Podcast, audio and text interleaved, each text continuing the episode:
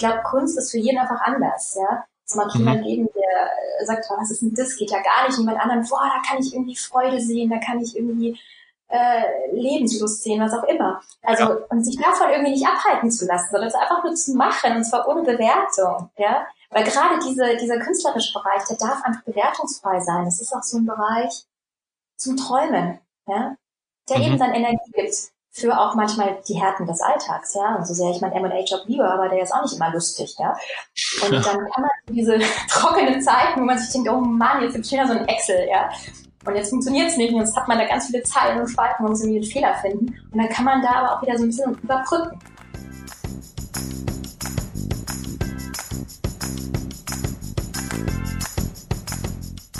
Herzlich willkommen zum Was Helden tun Podcast. Mein Name ist Dominik Hoffmann und ich habe mit Dr. Corinna Rosa Falkenberg gesprochen. Wir tauchen gleich in das facettenreiche Leben von Corinna ein, als Projektleiterin für Merger and Acquisitions Projekte bei Siemens, Anwältin, Künstlerin und Buchautorin. Ich denke, ich kann sagen, dass die Welt ihr Zuhause ist. Sie hat unter anderem in New York, Paris und auf Bali gelebt. Corinna sammelt Momente in ihrem Leben, schöne wie negative, und hat sie in ihrem ersten Buch Crazy for Life, verliebt ins Leben, zusammengetragen. Ihre vielen Aktivitäten fügen sich ganz wunderbar zusammen und darüber sprechen wir jetzt. Ich bin so gespannt auf das Gespräch mit dir, äh, Corinna. Schön, dass du da bist erstmal. Hallo. Hallo Dominik, ich freue mich mit dir hier da sein zu dürfen. Ein, ein Gast, die als aktuelle Beruf M&A Projektmanagerin und Anwältin sowie Künstlerin und Autorin angibt. Ich, ich glaube, das hatte ich noch nie. Deswegen freue ich mich auch so. Das klingt nach, nach einem abwechslungsreichen Leben, Berufsleben, in das wir die nächsten 20 Minuten, 25 Minuten äh, eintauchen werden. Vielleicht vorweg, was machst du als Mergers und Acquisitions Managerin? Ja, ist eine spannende Frage. Das wusste ich, glaube ich, auch nicht, als ich studiert hatte vor mehr als 20 Jahren. M&A bedeutet der Kauf und Verkauf, oft auch Joint Venture Gründungen von Firmen. Das ist also in der Tat was sehr Spannendes. Kein Tag gleich den Tag zuvor. Und das, was ich besonders an dem Job liebe, ist, du weißt nicht, was der Tag ergibt und du weißt auch nicht, was du in dieser Box hast. Das heißt, ich gucke mir beispielsweise eine Firma an, die sitzt in Serbien, in Russland oder auch in Algerien und alles Projekte, die ich gemacht habe. Und dann überlegt man sich, passt die zu unserer Company? Hat die was, was wir brauchen?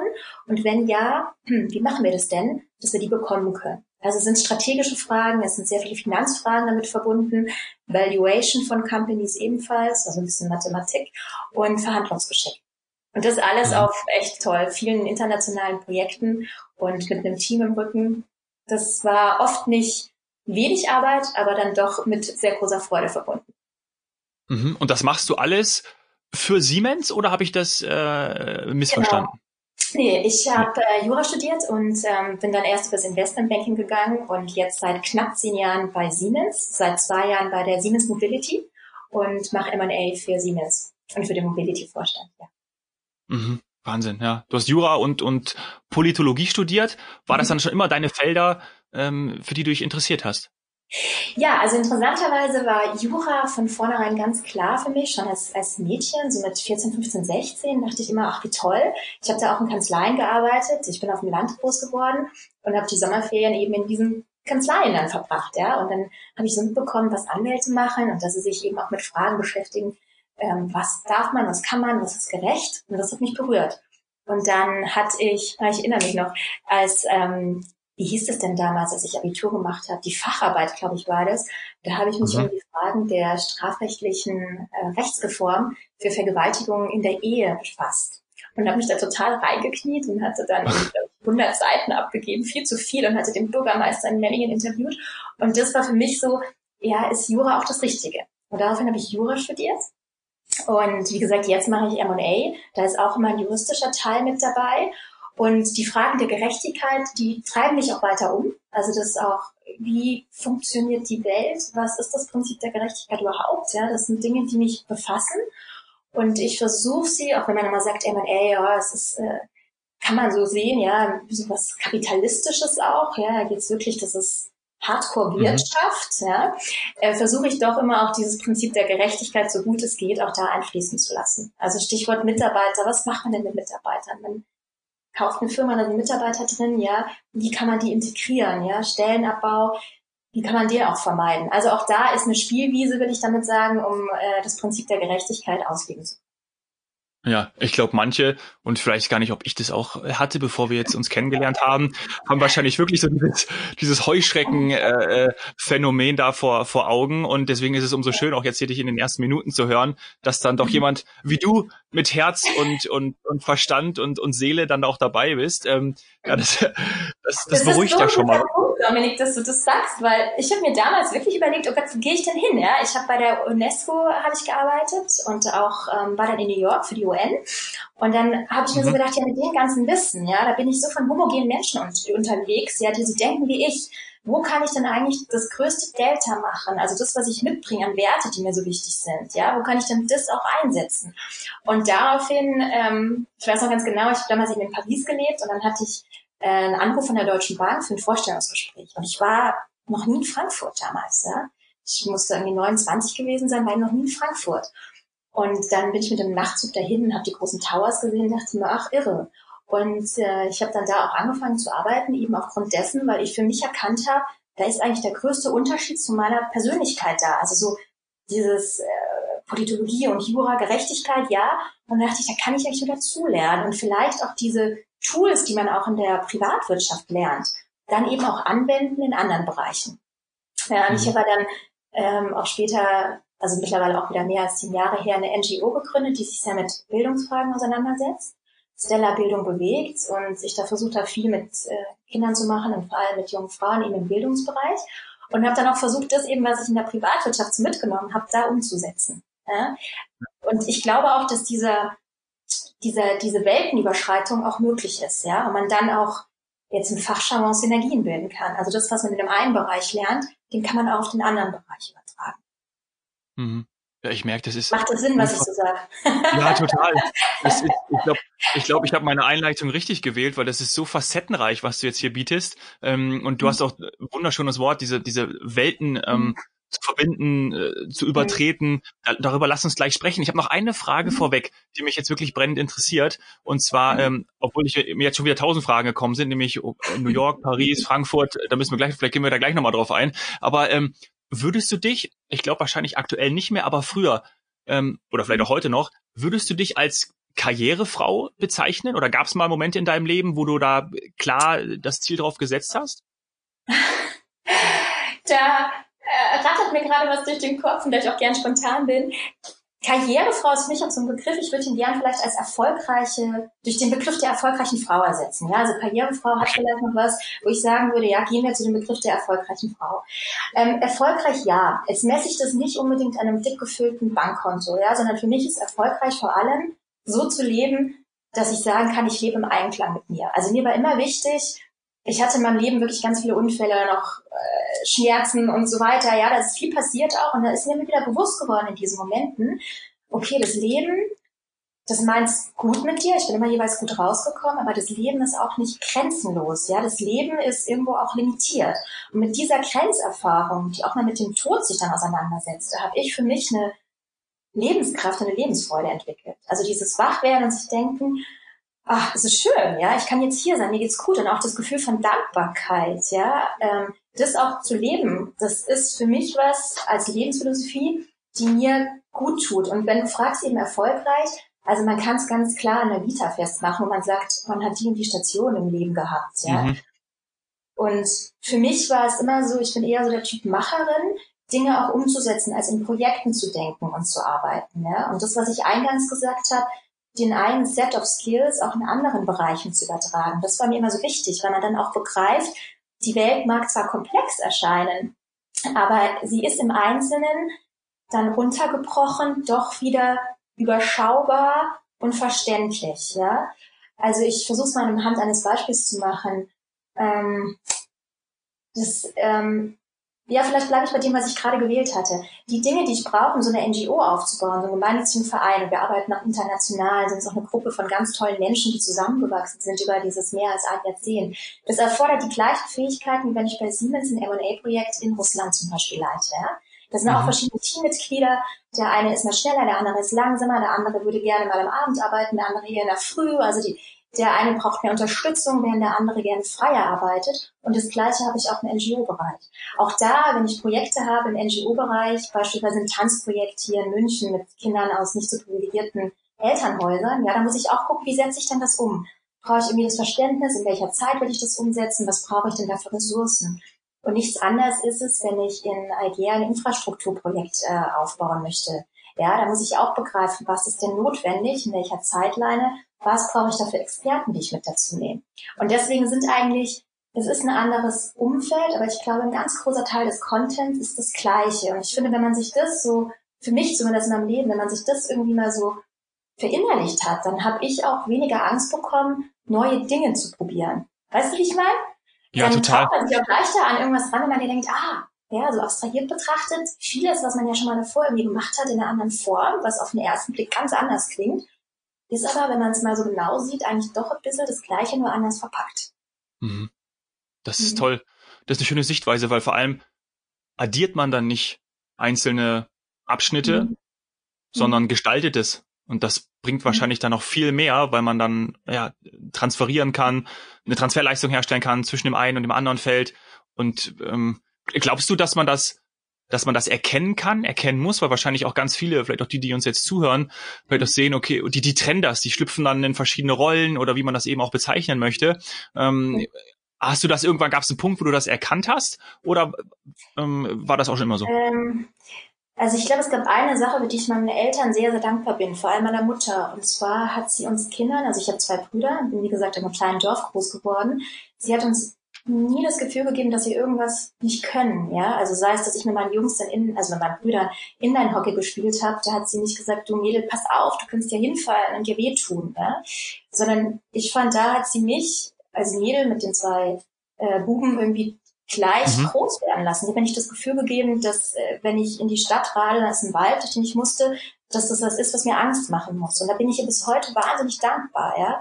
Das Gleiche auch, als ähm, ich angefangen habe, auf Reisen zu gehen, ja, im recht jungen Alter, weit weg, ja, und sie ist nie so weit weggekommen. Da könnte man sich ja auch sagen, ich kenne das Unbekannte nicht, habe ich Angst davor.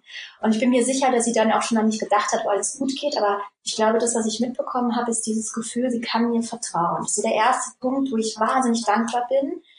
Ähm, und das eine ganz wichtige Sache fand, als ich kleiner war, die ich jetzt erst im Alter begriffen habe, ja, weil das dir so ein Selbstvertrauen gibt, so eine Stärke, weil du weißt, du kannst es. Und das hilft einfach, auch wenn man Dinge nicht kann. Und das zweite ist mit Sicherheit Mut, ja, also dieses Mut, dieser Mut auch Ja zum Leben zu sagen. Und dazu gehört einfach auch manchmal ins kalte Wasser zu springen und daran geknüpft ist auch halt, was, ich habe auch schon viele Dinge einfach versemmelt und vieles hat nicht geklappt, ja. Also es gehört total auch dazu, ja. Und dann verrennt man sich manchmal in Gedanken und was weiß ich, ja.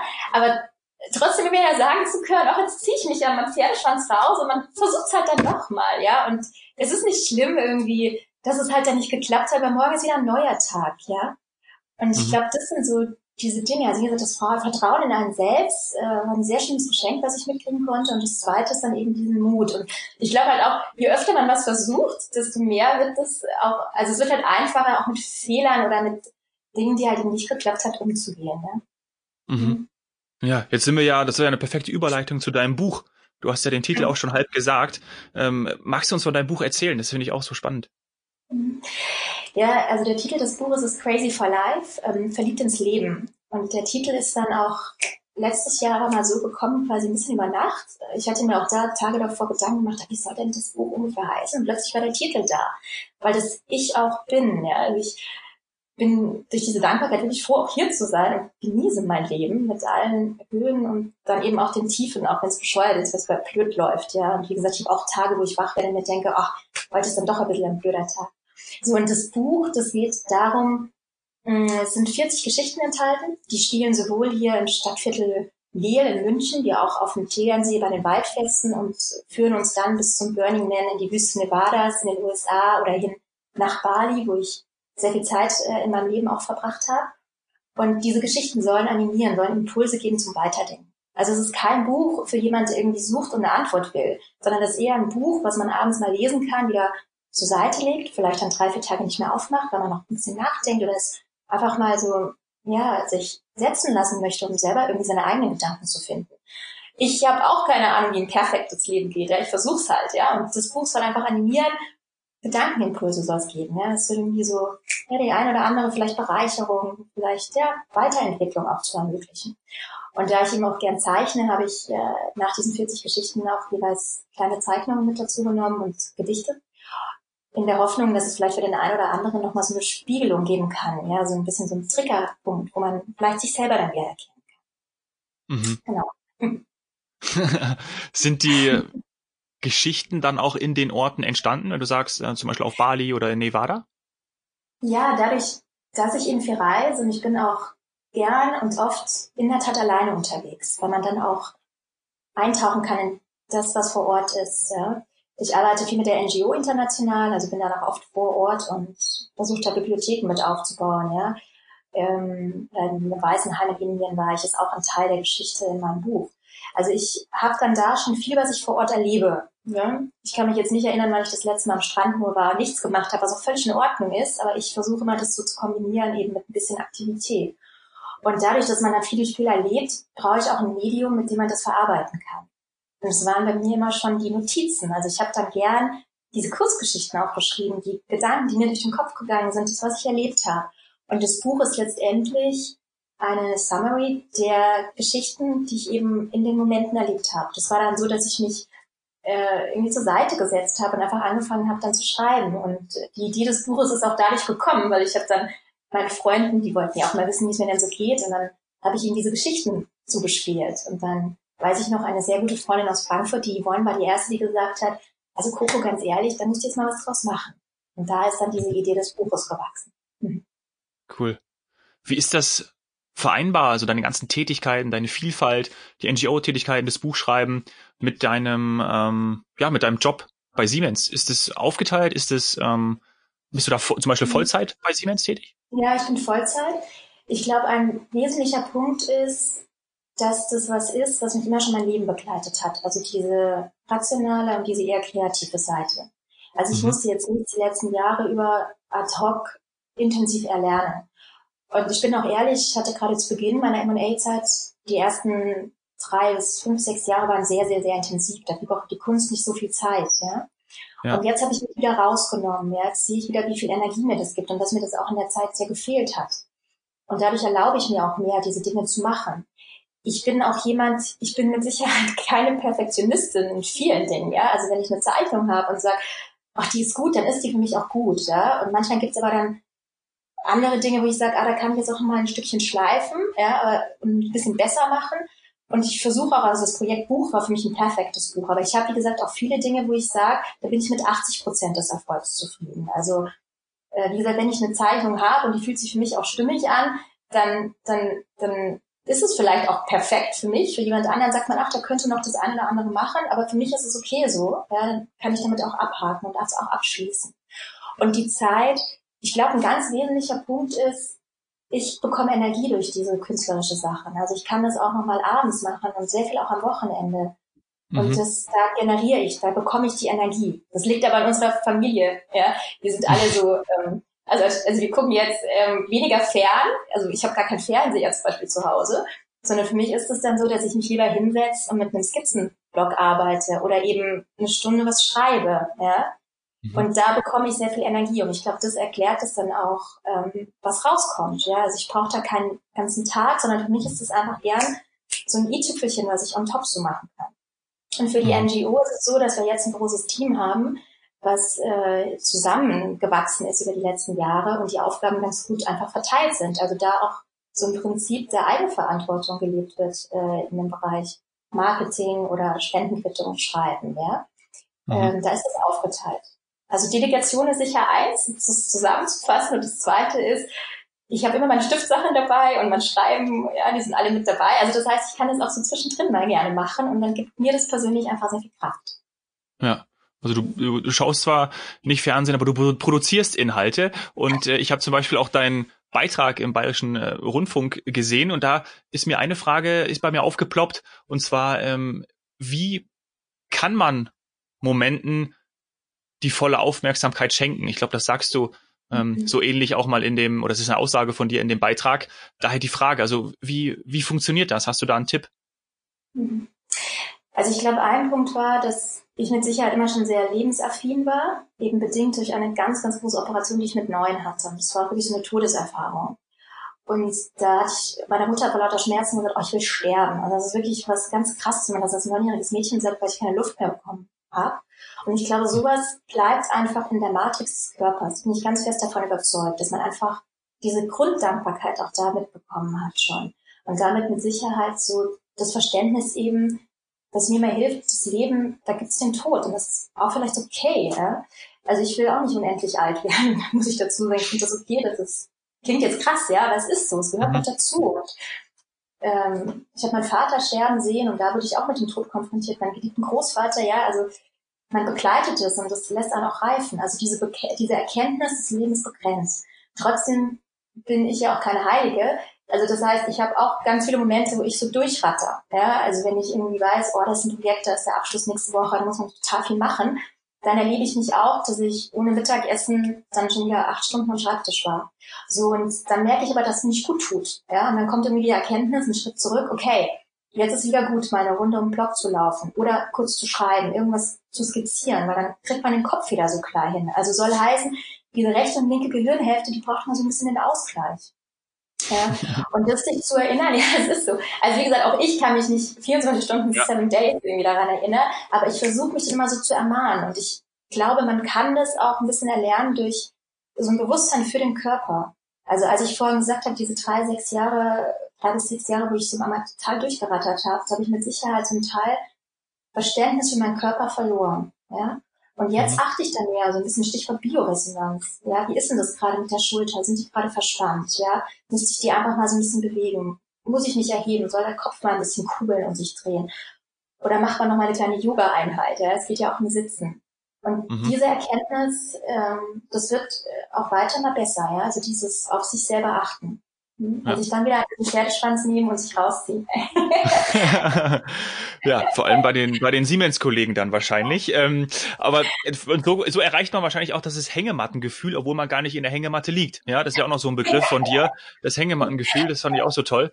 Ähm, und das, das, das habe ich direkt verinnerlicht. Also wenn ich jetzt irgendwo mal vor zwei Tagen war das, habe ich den ganzen Tag moderiert und dann habe ich auch zwischendurch einfach mal, wo man eine Minute Pause war und ich hatte genau am Tag vorher ähm, äh, mich auf das Gespräch vorbereitet mit dir und habe hab mir alles angeguckt und das war war so schön und habe auch diese Begriffe äh, gelesen, die ich, die ich verinnerlicht habe. Und dann kam dieses Hängemattengefühl und genau daran habe ich mich erinnert. Also das das funktioniert auch wirklich, dass man wirklich durchatmet und sagt, ah ja, ich bin jetzt hier, ich war auf einer Hängematte äh, in Mexiko auf Heubosch, weil da, da bin ich mal gewesen.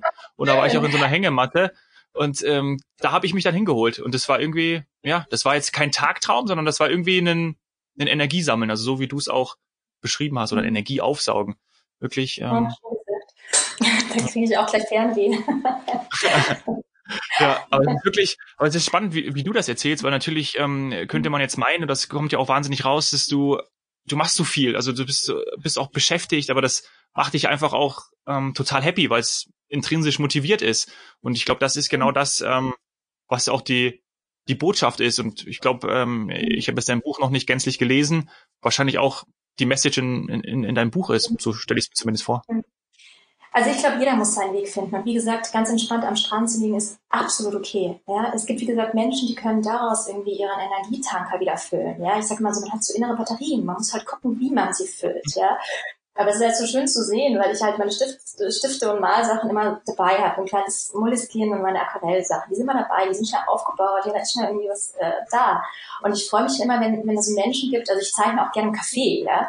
Und wenn ich denen dann einfach den Stift geben kann und einen Zettel und dann kommt da was raus, ja. Und ich bin eben, wie gesagt, das meinte ich, glaube ich, vorhin mit dieser Perfektionität. Ich glaube, Kunst ist für jeden einfach anders, ja. Es mag mhm. jemand geben, der sagt, was ist denn das? Geht ja gar nicht. Jemand anderen, boah, da kann ich irgendwie Freude sehen, da kann ich irgendwie äh, Lebenslust sehen, was auch immer. Also ja. und sich davon irgendwie nicht abhalten zu lassen, sondern es einfach nur zu machen und zwar ohne Bewertung, ja. Weil gerade diese, dieser künstlerische Bereich, der darf einfach bewertungsfrei sein. Das ist auch so ein Bereich zum Träumen, ja, der mhm. eben dann Energie gibt für auch manchmal die Härten des Alltags, ja. Und so sehr ich meinen M&A-Job liebe, aber der ist auch nicht immer lustig, ja. Und dann kann man diese trockenen Zeiten, wo man sich denkt, oh Mann, jetzt gibt's wieder so ein Excel, ja. Und jetzt funktioniert es nicht und jetzt hat man da ganz viele Zeilen und Spalten und muss irgendwie einen Fehler finden. Und dann kann man da aber auch wieder so ein bisschen überbrücken. Ja, das ist wie so eine Art der Überbrückungskabel kommt mir da gerade als. Ja. das, das heißt, ja. Das heißt, du, du, nimmst deine Aquarellfarben auch mit ins äh, Siemens-Büro, neben die Excel-Tabelle. Also die sind, die sind, seitdem ich ein kleiner, seitdem ich diese, auch diese OP hatte, habe ich immer, ich, meine Mutter meinte immer, oh, ich habe dann, als ich da so intensiv kam, habe ich nach Stiften gefragt dann. Und da wusste okay. sie, dem Kind wird wieder gut gehen. So, und ich habe die seitdem ist eine ganz Mini-Portion, also eine ganz Mini-Portion in Aquarellfarben, die passt wirklich in jede ein bisschen größere Handtasche. und da habe ich die Tat, seitdem sind die mein ständiger Begleiter. Mhm. Bist du denn auch dann ähm, die 40 Stunden im Büro oder kannst du zum Beispiel auch ähm, ortsabhängig arbeiten, weil du ja natürlich auch viel unterwegs bist? Also ich glaube, die Frage so, also aktuell ist ja eh alles ein bisschen crazy, crazy mhm. times. Mhm. Es sind so wilde ja. Zeiten und ich finde das persönlich auch einen sehr guten Fortschritt, dass man jetzt auch erkennt, man kann mehr im Homeoffice arbeiten. Das finde ich äh, ein ganz tolles Takeaway. Es gibt Menschen, die kommen damit nicht zurecht. Ja, die brauchen vielleicht auch die Kontrolle, was ihre Mitarbeiter machen. Ähm, die fühlen sich selber auch besser, wenn sie sich schick machen können und rausgehen. Die finden vielleicht die Kaffeepausen mit Kollegen auch toll. Ich bin jemand, ich finde zu Hause arbeiten wirklich wunderbar. Ich bin da sehr effizient. Ich finde auch, es entspricht dem Biorhythmus mehr. Also ich habe Phasen, zum Beispiel morgens, da kann ich aber total viel machen. Ja, und ich bin gern jemand, der dem späteren Nachmittag dann sagt, jetzt macht er seinen Sport oder geht raus und trifft Menschen oder macht einfach gar nichts. Ja, das gibt's auch bei mir. So, also ich finde diese, diese Möglichkeit, sich dann frei ein bisschen einzuteilen, das ist ja auch was, was man gerade so erkennt als eine Art Benefit, ja. Ich glaube auch, weil du gerade von diesen 40 Wochenstunden gesprochen hast, dass das auch ein Konzept mhm. ist, kommt ja noch aus den Zeiten der Industrialisierung oder so Fließarbeit hattest, wo man halt irgendwie ja. Units braucht, um festzuhalten, wie produktiv ist jemand. Aber heutzutage kommt es ja auch auf so einen kreativen Input an. Also ich kann meine Projekte auch nur umsetzen, M&A, wenn ich irgendwie so einen Gedankenimpuls habe, der mal ein bisschen anders ist, weil keiner weiß, wie man denn so Projekte auch macht. Ja, da braucht man generell auch äh, die, die dann im Team arbeiten, immer auch andere Ansätze. Und auch das wird ja gefördert, indem man ein bisschen mehr Kreativität äh, zulässt im Leben. Ja?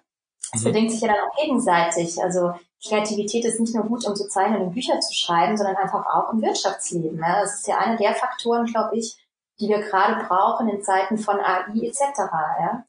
Also deswegen mhm. äh, zusammenfassend, ja, ich funktioniere gut im Homeoffice. Ich verstehe, dass es andere Menschen nicht können. Ich finde es toll, dass man jetzt einfach begreift, man kann diese Flexibilität haben, den Mitarbeitern vertrauen, Stichwort Empowerment, das ist mir ein ganz wichtiges Anliegen. Ja, den Menschen auch das Gefühl geben, sie können entscheiden, sie können mit beitragen, ja. Und begrüße eben diese Veränderung gerade im Arbeitsleben, ja. Mhm. Ja, cool. Du, das war, äh, Corinna, ist, ist eigentlich schade, dass wir äh, uns digital jetzt hier getroffen haben, aber äh, funktioniert natürlich auch. Aber da wir ja Nachbarn sind. ja. das kann man, das kann man verraten. Ähm, und dann jetzt bald ähm, treffen wir uns auch mal so und dann nehmen wir bestimmt auch noch bald mal die, eine zweite Folge aus, weil das ähm, hat ja fast gar nicht gereicht, muss ich schon sagen. Ähm, aber für all diejenigen, die sich noch mehr über dich informieren äh, möchten, da packe ich äh, die ganzen Links zu dir und zu NGO in die Podcast-Show Notes. Ich sage auch gerne nochmal den Titel des Buches, Crazy for Life, verliebt ins Leben. Danke dir, Corinna. Ich danke dir von Herzen, Dominik. Auf bald.